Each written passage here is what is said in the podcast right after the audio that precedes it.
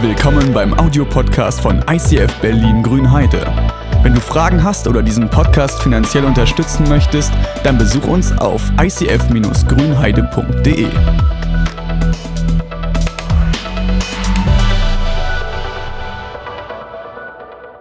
Nee, schönen guten Morgen. Äh, es ist äh, ein schöner Sonntag. Die Sonne kommt raus, es geht los und wir haben am Jahresanfang ja gesagt, dass wir diese Serie in die Mitte rücken, wo wir unsere Lebensbereiche anschauen. Ihr kennt vielleicht unser Next Step Rat. Das ist unser Prozess von Jüngerschaft, wo wir sagen, oder lange Zeit gedacht habe ich immer so, man muss halt nur Bibel lesen und, und was auch immer. Aber Jüngerschaft ist eigentlich mehr als das. Es ist Jesus immer ähnlicher werden in allen Gebieten unseres Lebens. Und wir schauen uns von Woche zu Woche etwas an. Und heute ist das ganze Thema von Ressourcen. Und Ressourcen, das ist ähm, Zeit und Geld, aber es ist mehr als das. Wenn ihr in das Buch schaut, falls ihr das äh, habt zur Serie, da stecken auch noch äh, Begabungen mit drin und auch die Umwelt steckt mit drin. Wir beschränken uns heute auf zwei, weil ich die Zeit nicht so weit ausreizen will. Ja? Auch die Aufmerksamkeitsmöglichkeit, die wir so haben. Äh, über dieser Serie steht ein, äh, steht ein Vers aus der Bibel, aus dem Korintherbrief, und da heißt, der Geist des Herrn wirkt in uns, dass wir ihm immer ähnlicher werden und immer stärker seine Herrlichkeit widerspiegeln. Was mir dabei wichtig ist, es ist der Geist des Herrn, der wirkt. Es ist nicht unsere schönen Gedanken, unsere tollen Vorbereitungen oder Spiele, die einen inspirieren. Das kann nett sein, aber es ist halt nicht der Punkt, der dich verändert. Der Punkt, der dich verändert, ist der Herr ist der Geist des Herrn. Und es ist Gottes Geist. Und ich glaube, dass es manchmal genauso läuft, dass es wie so ein kleines Flüstern ist. So eine leichte Stimme, die in einem manchmal was sagt, was klar macht, so ein Klick irgendwie kommt. Und diese Stimme, die kann man sehr schnell überhören. Also mir geht es zumindest so, dass ich oft so viele Stimmen um mich herum habe und dann herauszufiltern, was ist Gottes Stimme, das ist manchmal nicht so leicht. Das kann man manchmal überhören. Und wenn wir heute auf den Umgang mit unseren Ressourcen anschauen, dann will ich trotzdem erwarten, dass Gott es schafft, lauter als viele andere gute Gedanken, lauter als andere Punkte oder Inspirationen oder Weiterbildungen, die man machen kann, dass er schafft, deutlicher zu mir zu reden oder zu jedem Einzelnen zu reden, im Umgang mit unserer Zeit, mit unseren Ressourcen, mit dem Geld, mit Umwelt und was auch immer alles so dabei ist. Und vielleicht kennen manche, oder wir haben da auch schon manchmal darüber gesprochen, dass dieser Schritt auf Gott zu, wenn der Heilige Geist dir was zuflüstert, dass es oft so einen Vertrauensschritt irgendwie braucht. Und vielleicht können sich manche erinnern aus der Schulzeit oder aus Jugendgruppen, dieses Spiel, wo jemand dasteht und sich fallen lassen soll. Also im Vertrauen darauf, dass dahinter auch jemand steht. Ne? Und äh, auch, dass die Person äh, auch die Kraft hat, äh, dich zu fangen oder äh, dich so mag, dass sie dich eben auch auffängt. Ich habe überlegt, ob ich Stage Diving mache, aber zum einen ist unsere Bühne zu flach. Wir brauchen eine größere Bühne. Halleluja. Äh, ja, okay, ich wusste nicht, dass du hier sitzt, aber dann hätte ich es vielleicht doch gemacht. ja, aber das ist der Punkt. Gott ruft dir manchmal die, oder Gedanken machen, wird er dir wichtig machen oder flüstert dir was zu und bittet dich, einen Vertrauensschritt zu gehen. Und es fühlt sich so an, als ob ich fallen muss, als ob ich mich fallen lassen muss in der Hoffnung, dass mich einer auffängt. Und das Interessante ist, wie ich das schon sagte, dieser kleine Vogel, der, der aus dem Nest manchmal herausgeschubst wird oder springen muss und hofft, dass seine kleinen Flügel ihn irgendwie tragen werden, dass er meistens erlebt, es geht. Und wenn es nicht funktioniert, dann gibt es den Gott, dann gibt es die, die Muttervogel, der dich auffängt und der dich trägt, weil du nicht tiefer fallen kannst als in Gottes Hand. Und dieses Vertrauensspiel, ich mache es jetzt hier nicht vor oder mache es nicht nach, aber es ist für mich genauso, wenn der Heilige Geist dir manchmal Dinge klar macht. Vielleicht heute, vielleicht in der Woche als Andi gepredigt wird, Arbeit, ja, da habe ich gedacht so, vielleicht spricht der Heilige Geist zu manchen und sagt so, sei pünktlich auf der Arbeit. Und dann denkst du, ja, ist gut, aber wie soll ich es dann machen? Ja, und dann kommt vielleicht der Gedanke, vielleicht kannst du auf deine Instagram-Zeit morgens einfach ein bisschen weniger machen, weil das ist, was dir die Zeit oft kostet. Dann bist du irgendwie in Stress und kommst nicht pünktlich auf der Arbeit an.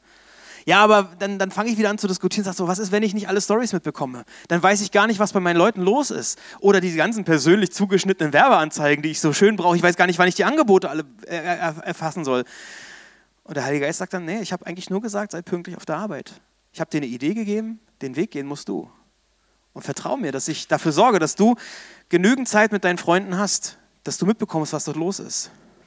Das ist ein ganz simples Beispiel eigentlich, wo es darum geht, letztlich diese Vertrauensschritte zu gehen und darauf zu vertrauen, dass Gott einträgt. Und wenn es um Umgang mit Ressourcen geht, dann kann es tatsächlich sein, dass es ganz unterschiedliche Gedanken bei euch hochkommen, ganz unterschiedliche Gefühle auch hochkommen.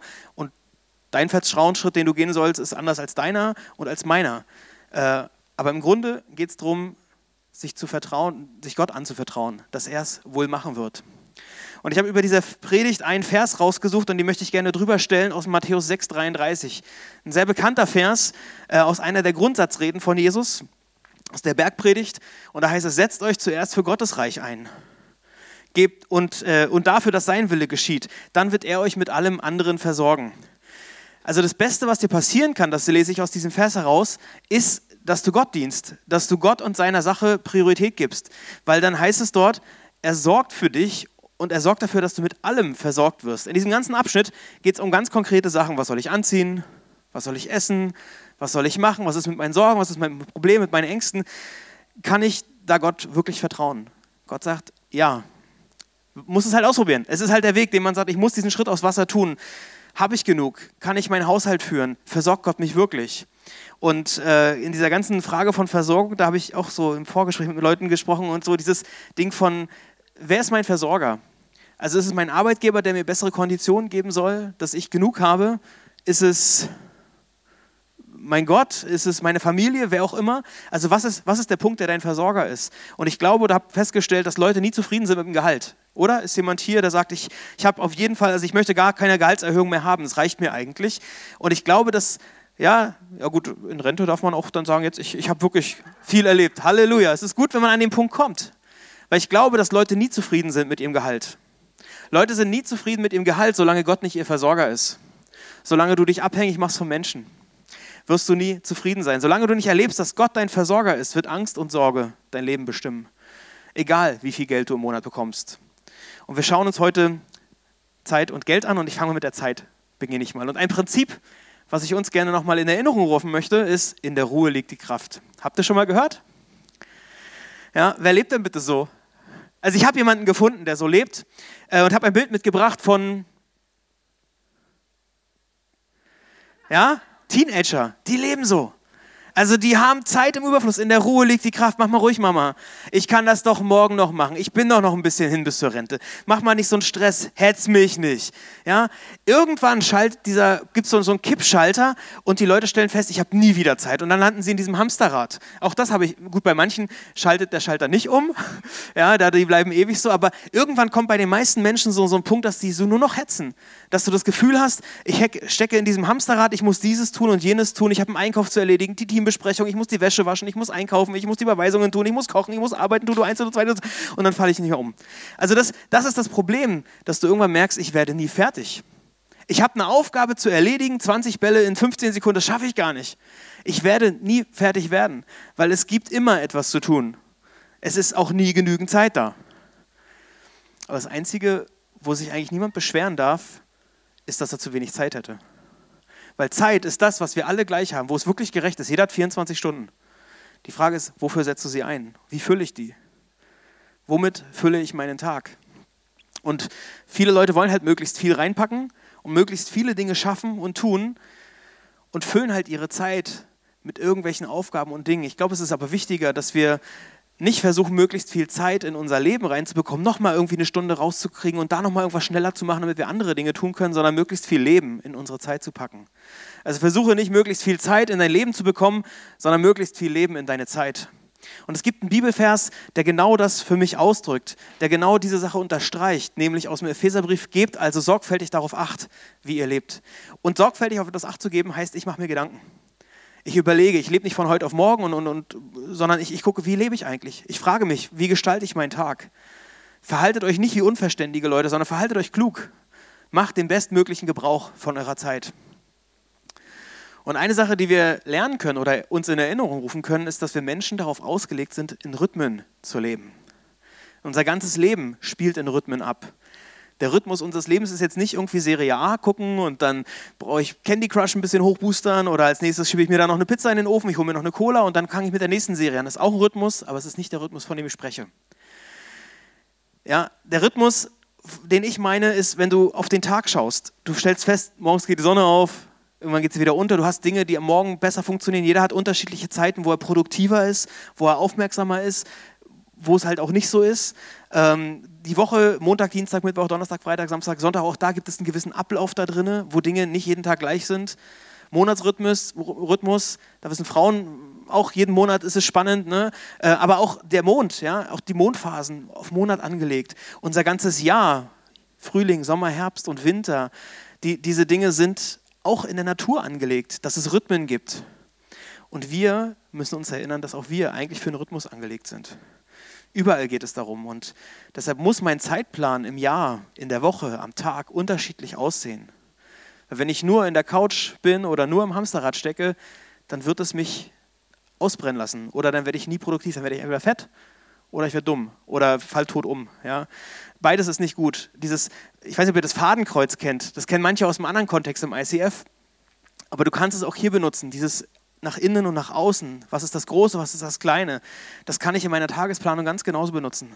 Mein Einatmen, mein Ausatmen. Wo läuft es eigentlich? Was sind die Dinge, die ich, wo ich produktiv bin, wo ich was schaffe, wo ich arbeite? Wo atme ich aber auch durch? Wo sorge ich für neuen Sauerstoff? Was sind die großen Dinge im Tag oder in der Woche? Das sind die Aufgaben, wo man denkt, will ich ewig vor mir herschieben, aber benenne sie. Manche Leute sagen, mach das am Anfang. Nimm das schnell dir vor. Erst müssen die Kröten gegessen werden, bevor der Rest kommt. Das, keine Ahnung, wie du tickst, wie dein Weg ist, um das zu schaffen, aber beides braucht es. Diese Kleinigkeiten, die oft so da sind, ja, nochmal der Nachbarin eine Karte geben oder einen Kuchen mitbringen oder was auch immer, so, was man sich so an Kleinigkeiten vornimmt, was man noch machen möchte. Ich merke, ähm, ich muss ich muss manchmal Dinge planen. Also ich weiß nicht, ob ihr einen Kalender habt. Warum mögen die wenigsten Leute einen Kalender? Weil da meistens nur Arbeitstermine drin stehen. Weil da meistens nur Aufgaben festgehalten werden. Ich glaube deshalb, keiner will sich ja freiwillig mit tausend Aufgaben beschäftigen. Füllt diese Kalender, und ich glaube, viele machen das auch schon, füllt das mit unterschiedlichen Dingen. Nicht nur mit blöden Aufgaben. So, ja? Einfach auf die Woche zu schauen. Was, was sind die, wie sehen die Abende aus? Was sind die Abende mit der Familie, wo ich spezielle schöne Zeit hat, wo man Film guckt oder spielt oder was auch immer. Dann tust du was für dich. Wo triffst du deine Freunde? Gehst du in Sport oder was auch immer? Wo, wo, investierst du dich in andere? Was machst du für die Kirche, für den Verein? Was ist mit der Partnerschaft und wo ist der Sabbat? Also dieser Ruhetag. Ich weiß nicht, ob ihr das. Ne, Gott hat so einen Tag in der Woche, wo man sagt, okay, da brauchst du eine Pause. Äh, das auch zu planen, weil sonst kommt es nicht. Ich hatte das dann eine Zeit lang, ich habe oft montags frei, wo ich sage, okay, da will ich tatsächlich auch mal alle fünf gerade sein lassen. Und dann stellst du Montag fest, du musst erst noch Wäsche waschen, dann musst du noch einkaufen, dann musst du dies tun und dann ist schon 17 Uhr. Und dann hast du richtig viel geschafft vom Nichtstun. Ja? Also das, man muss es manchmal planen und vorbereiten, wenn ich mir Dinge vornehme. Ja? Und genauso, wenn man aufs Jahr guckt, ähm, weiß nicht, ob ihr, ich habe eine Zeit lang in, einer, in einem Schichtdienst in einer, in, einer, in einer Wohngruppe gearbeitet und dort war die Urlaubsplanung immer so, man musste das schon im Vorfeld möglichst lange einreichen, damit das halt fürs Team gut planbar ist. Ich weiß, weiß nicht, wie es bei dir ist. Äh, und wir haben bei uns im Team ein paar Singles gehabt, so, die jetzt auch nicht mit Familie und an Urlaubszeiten oder Kitaschließzeiten gebunden sind. Und uns war es doch eigentlich egal, wann wir frei haben. Und durch den Schichtdienst hat man eh manchmal drei, vier Tage am Stück frei. Also so richtig Urlaub brauchten wir nicht. Und haben dann am Jahresende festgestellt, dass wir noch viel zu viel Urlaub übrig hatten. Und dachten, das ist blöd. Das ist auch blöd, will ja auch keiner. Also manchmal muss man Dinge auch bewusst einplanen, auch die guten Sachen, weil von, von alleine kommt es meistens nicht. Wenn ich Dinge nicht einplane, den Frühjahrsputz, Steuererklärung oder was auch immer, ja, auch den Urlaub, ähm, dann kommt es nicht von allein. Das passiert nicht. Und deshalb ähm, muss ich Dinge planen und überlegen, wie sehen meine Rhythmen aus. Das Fadenkreuz kann dir helfen, so eine gewisse, gewisse Ausgewogenheit reinzubringen, sich vor einem Burnout zu beschützen, aber auch vor einem Bore-out, vor Langeweile zu beschützen. Ja. Und ein Tipp, den ich euch noch mitgeben möchte, ist der Sabbat, dieser Ruhetag. Der Sabbat ist der Schlüssel zur Gelassenheit. Wirklich so einen Tag sich zu nehmen, wo man sagt, den, den brauche ich, um mal durchzuatmen, um eine Pause zu machen, weil ich hoffe, dass ich durch diesen Pausentag mehr schaffe, als wenn ich ihn nicht machen würde. Das ist irgendwie ein bisschen irre und ein bisschen unlogisch, aber ist eins der Gebote sogar, eins der Dinge, wo Gott sagt, hey, das ist so elementar wichtig, dass ich euch das mitgebe. Ich lese mal den Text aus dem zweiten Mose vor. Denke an den Sabbat, an diesen Ruhetag, als einen Tag, der mir allein geweiht ist. Sechs Tage sollst du deine Arbeit verrichten. Also sechs Tage arbeiten ist völlig gut. Aber der siebte Tag ist ein Ruhetag, der mir, dem Herrn, deinem Gott gehört. An diesem Tag sollst du nicht arbeiten, weder du noch deine Kinder, weder dein Knecht noch deine Frau, noch deine Magd, noch deine, was auch immer hier alles steht. Offline-Modus, ja. Nicht tausend Termine reinlegen. In sechs Tagen habe ich, der Herr, den Himmel und die Erde und das Meer geschaffen und alles, was da lebt. Aber am siebten Tag ruhte ich. Darum habe ich den Sabbat gesegnet und für heilig erklärt. Wenn Gott sagt, du brauchst diesen Tag der Ruhe, dann solltest du vielleicht überlegen, ob du ihn wirklich brauchst. Also manchmal verstehe ich Gottes Dinge nicht, aber eigentlich, wir wünschen uns ja dieses Durchatmen. Ich habe keine Zeit, ich hetze, hetze, hetze. Wenn Gott sagt, in der Ruhe liegt die Kraft, dann könnten wir uns doch dieses Prinzip wieder ein bisschen aneignen. Ich glaube, dafür sind wir Menschen geschaffen. Wenn, oder könnt ihr euch daran erinnern, wenn ihr in die Bibel, in diese Schöpfungsgeschichte guckt, an welchem Tag der Mensch geschaffen wurde? Am sechsten Tag. Am sechsten Tag hat Gott den Menschen gemacht und hat ihm gesagt, okay, das ist der Garten, da sollst du bewirtschaften, da kannst du verwalten, da sollst du die Namen ausgeben und hast du letztlich, das ist deine Arbeit. Und dann kommt der siebte Tag und das ist erstmal Ruhetag. Das heißt, wenn du eigentlich, kennst du ja, also wenn mir einer sagt, was ich tun soll, dann will ich anfangen zu arbeiten. Oder ich hoffe, dass ich, wenn ich Praktikanten habe, ich erkläre ihm, was ansteht und so weiter und jetzt mal los ans Werk. Und Gott sagt, nee, erstmal Pause. Ich erkläre dir, was du tun kannst, aber jetzt lehne dich erstmal zurück. Und das habe ich gedacht, das ist irgendwie irre. Das ist so wieder natürlich. Also es ist so unlogisch irgendwie. Das zeigt mir aber Gottes Priorität für uns Menschen. Wir sind Human Beings und nicht Human Doings. Also das, was wir sind, Human Beings, ist wichtiger als das wir tun, Human Doings. Vor ein paar Jahren habe ich versucht, mal meinen Tagesrhythmus ähm, von diesem jüdischen Denken inspirieren zu lassen. Dort ist es ja so, dass der Tag am Abend losgeht. Kommt auch aus dem Schöpfungsbericht. Es wurde Abend, es wurde Morgen, der erste Tag, so steht es dort drin. Also am Abend, kennt ihr auch vom Sabbat oft, ne, da wird abends gefeiert bis zum nächsten. Und ich habe für mich irgendwann gesagt, okay, ich will abends meine Tagesplanung machen. Einfach um zu gucken, was es mit mir macht. Und es war interessant, weil es ist so komisch. Ich will ja eigentlich, also eigentlich ist bei mir Tatkraft dann so drin und ich will loslegen. Aber sich dann bewusst zu sagen, okay, nee, ich gehe jetzt ins Bett, ist komisch. Es ist wirklich komisch. Aber dann zu sagen, okay, Gott, ich, ich, ich lasse die Dinge jetzt auch los. Ich, ich, oder ich will lernen, das loszulassen. Sagen, ich weiß, es kommt dieses Gespräch, diese große Sache und ich weiß nicht, was ich sagen soll. Ich weiß nicht, wie es wird. Aber ich vertraue dir jetzt, dass du mich vorbereitest. Ich gehe jetzt ins Bett bereite du mich vor. Das, du wirst meine Worte, musst die mir jetzt irgendwie ins Herz reingeben, dass ich morgen das auch gut mache. Das ist jetzt dein Job, damit ich morgen meinen Job machen kann. Ich gehe jetzt ins Bett, gute Nacht, bis morgen. Amen. Also dann auch zu erwarten, dass Gott mich vorbereitet für die Dinge, dass ich Gott Möglichkeiten gebe, mich vorzubereiten, meine Gedanken durchspülen zu lassen. So mit diesem Sabbat, so habe ich es aufgeschrieben, gibst du Gott die Möglichkeit, dich übernatürlich zu versorgen. Zu merken, es liegt am Ende nicht an mir, sondern das ist das übernatürliche Denken, zu wissen, okay, Gott kommt da jetzt rein. Da, wo meine Grenzen losgehen, gehen Gottes Möglichkeiten erst an. Fangen sie erst an. Also diesen Rhythmus von Einatmen, Ausatmen und der zweite Satz, der Sabbat ist deine wöchentliche Möglichkeit auszuruhen und erfrischt zu bleiben. Deshalb tragt ihn in den Kalender, und fangt den vielleicht am Abend an. Weißt du, dann, dann reinzugehen, Freitagabend loszustarten, bis Samstag durch und dann kannst du Samstagabend ja nochmal, was auch immer, der Tag wieder anders Ding. Also diesen, diesen Rhythmus, den fand ich für mich nochmal ein bisschen ganz, ganz cool, Auftankmomente zu schaffen und bewusst Momente zu finden, wo ich mit Gott auftanke, wo ich ihn in den Fokus rücke. Der zweite Teil, Thema von Finanzen. Großzügigkeit ist der Schlüssel zum Wohlstand. Ja, ist für mich äh, einer der, der wichtigen äh, Sätze, Prinzipien, die ich herauskriegen will. Und für mich heißt Wohlstand nicht Reichtum. Das ist für mich, das heißt nicht, dass du steinreich bist, sondern Wohlstand bedeutet, ich fühle mich wohl in meinem Stand. Das, was ich habe, das, was ich bin mit meinem Besitz, ich bin versorgt. Da fühle ich mich wohl. Und ich will dich in einen Kreislauf mit reinnehmen, den manche vielleicht kennen, nämlich diesen Kreislauf der Angst. Das geht los mit einer Sorge wir haben ja oft das Gefühl, wir haben nicht genug. Geht bei der Zeit ganz genauso dieses Ding, ja? aber wir haben das Gefühl, es reicht nicht, wir, wir kriegen zu wenig, wir brauchen zu wenig, wie soll das bloß werden? Und äh, wir brauchen Klopapier, wenn irgendwann wieder Krise kommt, wir brauchen Reis, wir brauchen Nudeln, wir brauchen das alles. Und deshalb kaufen wir Sachen. Wir kaufen oft mehr Dinge, als wir brauchen, manchmal sogar mehr, als wir eigentlich ausgeben sollten. Und das ist genau das Problem, dass wir mehr ausgeben oder genauso viel ausgeben, wie wir eigentlich haben. Aus Angst, wir hätten vielleicht zu wenig. Und dann hast du plötzlich noch weniger und stellst fest, der Druck wird größer, also du hast weniger Geld, um noch mehr Möglichkeiten zu kriegen. Und deshalb wird es immer schwieriger und immer kleiner. Und es geht im Kindheitsalter schon los. Und vielleicht kommt dir so eine Situation bekannt vor. Dein Kind bekommt 5 Euro Taschengeld. Dein Sohn stellt sich vielleicht einfacher vor. Dein Sohn bekommt 5 Euro Taschengeld und das ist schlau. Wenn es schlau ist, wenn er schlau ist, dann kauft er sich nicht gleich alles auf einmal, gibt er das Geld nicht alles auf einmal aus. Es soll solche Kinder geben, die von 5 Euro auch nicht alles auf einmal ausgeben. Ist schon das erste große Wunder, darfst du dankbar sein. Nehmen wir mal an, dein Sohn kauft sich so ein paar Süßigkeiten oder ein Spielzeug oder was auch immer und du, er hat noch 2 Euro übrig. Dann geht ihr in den Supermarkt. Eh immer schon eine spannende Kiste mit Kindern wahrscheinlich, aber dann sieht er dieses Comic-Heft und denkt sich, ey, ich will das Comic-Heft haben, weil ich brauche das Comic-Heft. Das kostet aber drei Euro. Und jetzt hast du als Eltern zwei Möglichkeiten. Du kannst ja überlegen, was wäre deine Option? Was würdest du machen? Ja, äh, was, wie würdest du reagieren? Und stell dir übrigens vor, dein Sohn steht mit den schönsten Augen vor dir und, und lächelt dich an und will dich um den Finger wickeln und du weißt genau, ich kann ihm nicht widerstehen. Ja, kann auch sein, dass du so ein Kind hast wie Marke Haifisch. Der fletscht die Zähne und sagt sich, ey, egal was kommt, egal wie du reagierst, ich werde allen Leuten zeigen, dass ich die Hosen anhabe, wenn ich dieses Comic-Heft nicht kriege. Ja. Vielleicht hast du ein Kind, was irgendwo dazwischen ist. Sei dankbar. Ja. Also, und er sagt, ich habe nur zwei Euro, das Heft kostet aber drei Euro. Was machst du? Du kannst sagen, Dann kaufst dir. In zwei Tagen gebe ich dir einfach weniger Taschengeld und dann hast du äh, nächste Woche halt weniger Geld. Ähm, sieht sich da jemand? Ja, da, dann bringst du deinem Kind schön bei, wie man Schulden macht und wie man über seine Verhältnisse lebt. Vielleicht aus Angst vor diesen Widerworten, vielleicht vor Angst vor Diskussion, vielleicht willst du auch nett sein und sagst, ich gönn dir mal was und so. Aber du bringst deinem Kind bei, dass man schnell seinen Impulsen nachgeben soll. Ich sehe das, ich will das, ich brauche das jetzt.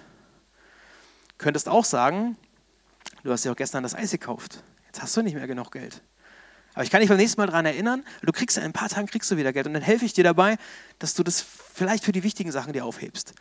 Ja, du kannst dein Kind auch äh, beibringen, irgendwie vielleicht äh, Geld beiseite zu packen, weil es kommen immer wieder Angebote, es kommen ja immer wieder tolle Möglichkeiten oder dass man irgendwas Besonderes sich gönnt. Dass man, hey, leg doch ein bisschen Geld zur Seite und dann hast du was für gute Seiten. Ist schwer, ist wirklich schwer, gerade für Kids. Ja, aber dann kannst du sagen, hey, ich gebe dir einen Ansporn. Wenn du es schaffst, eine Woche das beiseite zu legen, ich gebe dir nochmal 10 Cent drauf.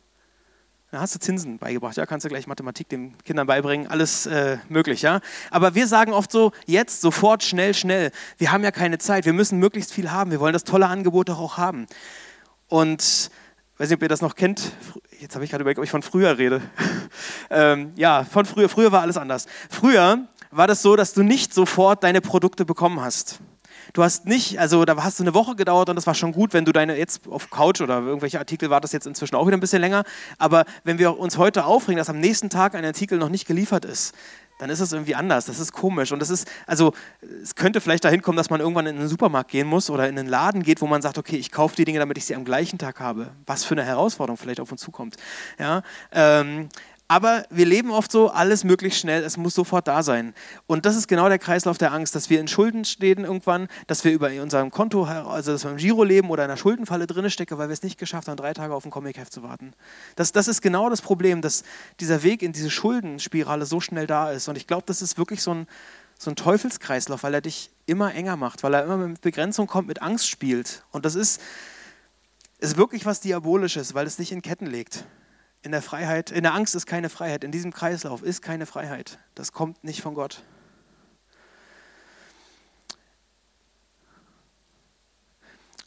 Geht auch bei der Zeit, hatte ich schon gesagt. Äh, und das Grundproblem ist nicht, dass man zu wenig Zeit hätte oder zu wenig Geld hätte, sondern das Grundproblem ist auch nicht, dass man ja oder dass man halt nicht zu wenig Geld hat, weil man eigentlich, also der Großteil von uns, die wir hier sitzen, der Großteil von uns hat eigentlich genug Geld. Also ich sag mal, 90 Prozent der Leute in diesem Raum, die haben eigentlich genug. Es gibt auch diese andere Seite, wo man wirklich nicht genug hat, da komme ich nachher nochmal drauf. Aber das Grundproblem, was wir oft haben, liegt eher bei drei bis vier anderen Sachen. Äh, das blenden wir nochmal ein, dass es nämlich an der Selbstbeherrschung liegt. Dass wir oft die Selbstbeherrschung nicht haben. Du brauchst es jetzt, ich muss es mir jetzt gönnen, ich habe es doch verdient. Das ganze Problem von Zufriedenheit. Ne? Ich bin nicht zufrieden mit dem, was ich habe und gehe deshalb Schritte, die nicht gut sind, die nicht gesund sind. Die Frage nach Disziplin kann ich es aushalten, drei Tage auf ein Comicheft zu warten? Ich komme hier nicht mehr raus, mein Spielraum wird auch immer kleiner. Wenn du Christ bist, dann hast du vielleicht sogar noch diese vierte Dimension nicht ganz verstanden, nämlich, dass dein Geld gar nicht dein Geld ist, sondern Gottes Geld, dass er die Dinge zur Verfügung stellt, die du brauchst. Und dass er dich rausholen will aus diesem Kreislauf von Angst. Aber durch die ganzen anderen Probleme sieht man das gar nicht und, und steckt da irgendwie drin fest. Die Lösung liegt bei der Zeit im Sabbat. Und hier beim Geld liegt es in der Großzügigkeit. Großzügigkeit ist der Schlüssel zum Wohlstand. Das ist das Prinzip, um aus diesem Kreislauf rauszukommen. Und Großzügigkeit ist nicht wahllos, irgendwo Geld hinzu, hinzugeben. Ja? Jeder von uns gibt Geld aus. Aus ganz unterschiedlichen Gründen. Im Geschäft, weil du eine Ware oder eine Dienstleistung willst, kaufst du was und tauschst dein Geld gegen eine Ware. Ähm, manchmal kann es sein, dass du in Berlin oder wo auch immer angebettelt wirst und du denkst, ich will raus aus dieser Situation und ich gebe weil ich irgendwie entfliehen will, weil ich mich befreien will. Vielleicht aber auch, weil dir wirklich eine Not, eine Not wichtig wird und du denkst, okay, das, das, trifft mich und das nimmt mich mit rein und ich will da, ich will da was antworten. Dann, dann gibst du auch Geld. Ja, andere, oder das versuchen wir als Kirche auch, dass wir erklären wollen, was, was ist denn auch durch Spenden möglich? Welche Vision steckt denn dahinter? Was ist denn, äh, wie können wir das Geld dann einsetzen? Wie können wir Nöten begegnen? Aber wie können wir auch Menschen, oder wie können wir die Kirche gestalten, dass Menschen Frieden finden, dass sie Gott erleben, dass sie mit ihrem Leben wieder klarkommen. Also da Wege zu finden und über diese Vision zu reden. Also manche geben auch, weil eine Vision sie packt. Großzügigkeit ist aber eigentlich ein bisschen mehr als das. Großzügigkeit ist nicht nur auf spontane Impulse zu reagieren, das kann auch Großzügigkeit bedeuten, manchmal auch bewusst Schritte zu gehen. Aber äh, das könnte sonst dazu führen, dass du einfach nur überall und ein bisschen selber verschuldet, dass du selber in diese Schuldenfalle gerätst. Großzügigkeit muss man auch ein Stück weit planen. und lernen. Und Großzügigkeit heißt für mich, ich gebe zuerst. Und ich weiß nicht, manche äh, kennen das vielleicht, dass Christen oft sagen, wir, wir, wir glauben, dass 90 Prozent von unserem Geld mehr ist als 100 Prozent. Also das heißt nicht, dass ich dann 100% verplane oder 110% verplane für mein Leben, sondern nur noch mit 90%. Und das klingt irgendwie irre, weil ich glaube, dass 90% von meinem Gehalt mehr ist als 100%, dass ich damit besser lebe. Und das ist dieser Kreislauf der Großzügigkeit. Also zuerst geben, bevor ich etwas ausgebe, überlege ich, wofür will ich das ausgeben? Was will ich ausgeben? Ich überschlage meine Einnahmen, meine Ausgaben. Ich überlege, wie viel möchte ich geben und vielleicht lohnt es sich da in Prozenten zu rechnen. Das ist jetzt 3%, 5%, 10%, das, das musst du mit Gott besprechen, das kann ich nicht. Ja, also da zu gucken, was, was will ich geben, wofür will ich es geben. Aber dieses Prinzip von zuerst, bevor am Monatsende, bevor irgendwas kommt, dass ich diese Dinge auch priorisiere. Äh, manche kennen das Bild vom Kuchen.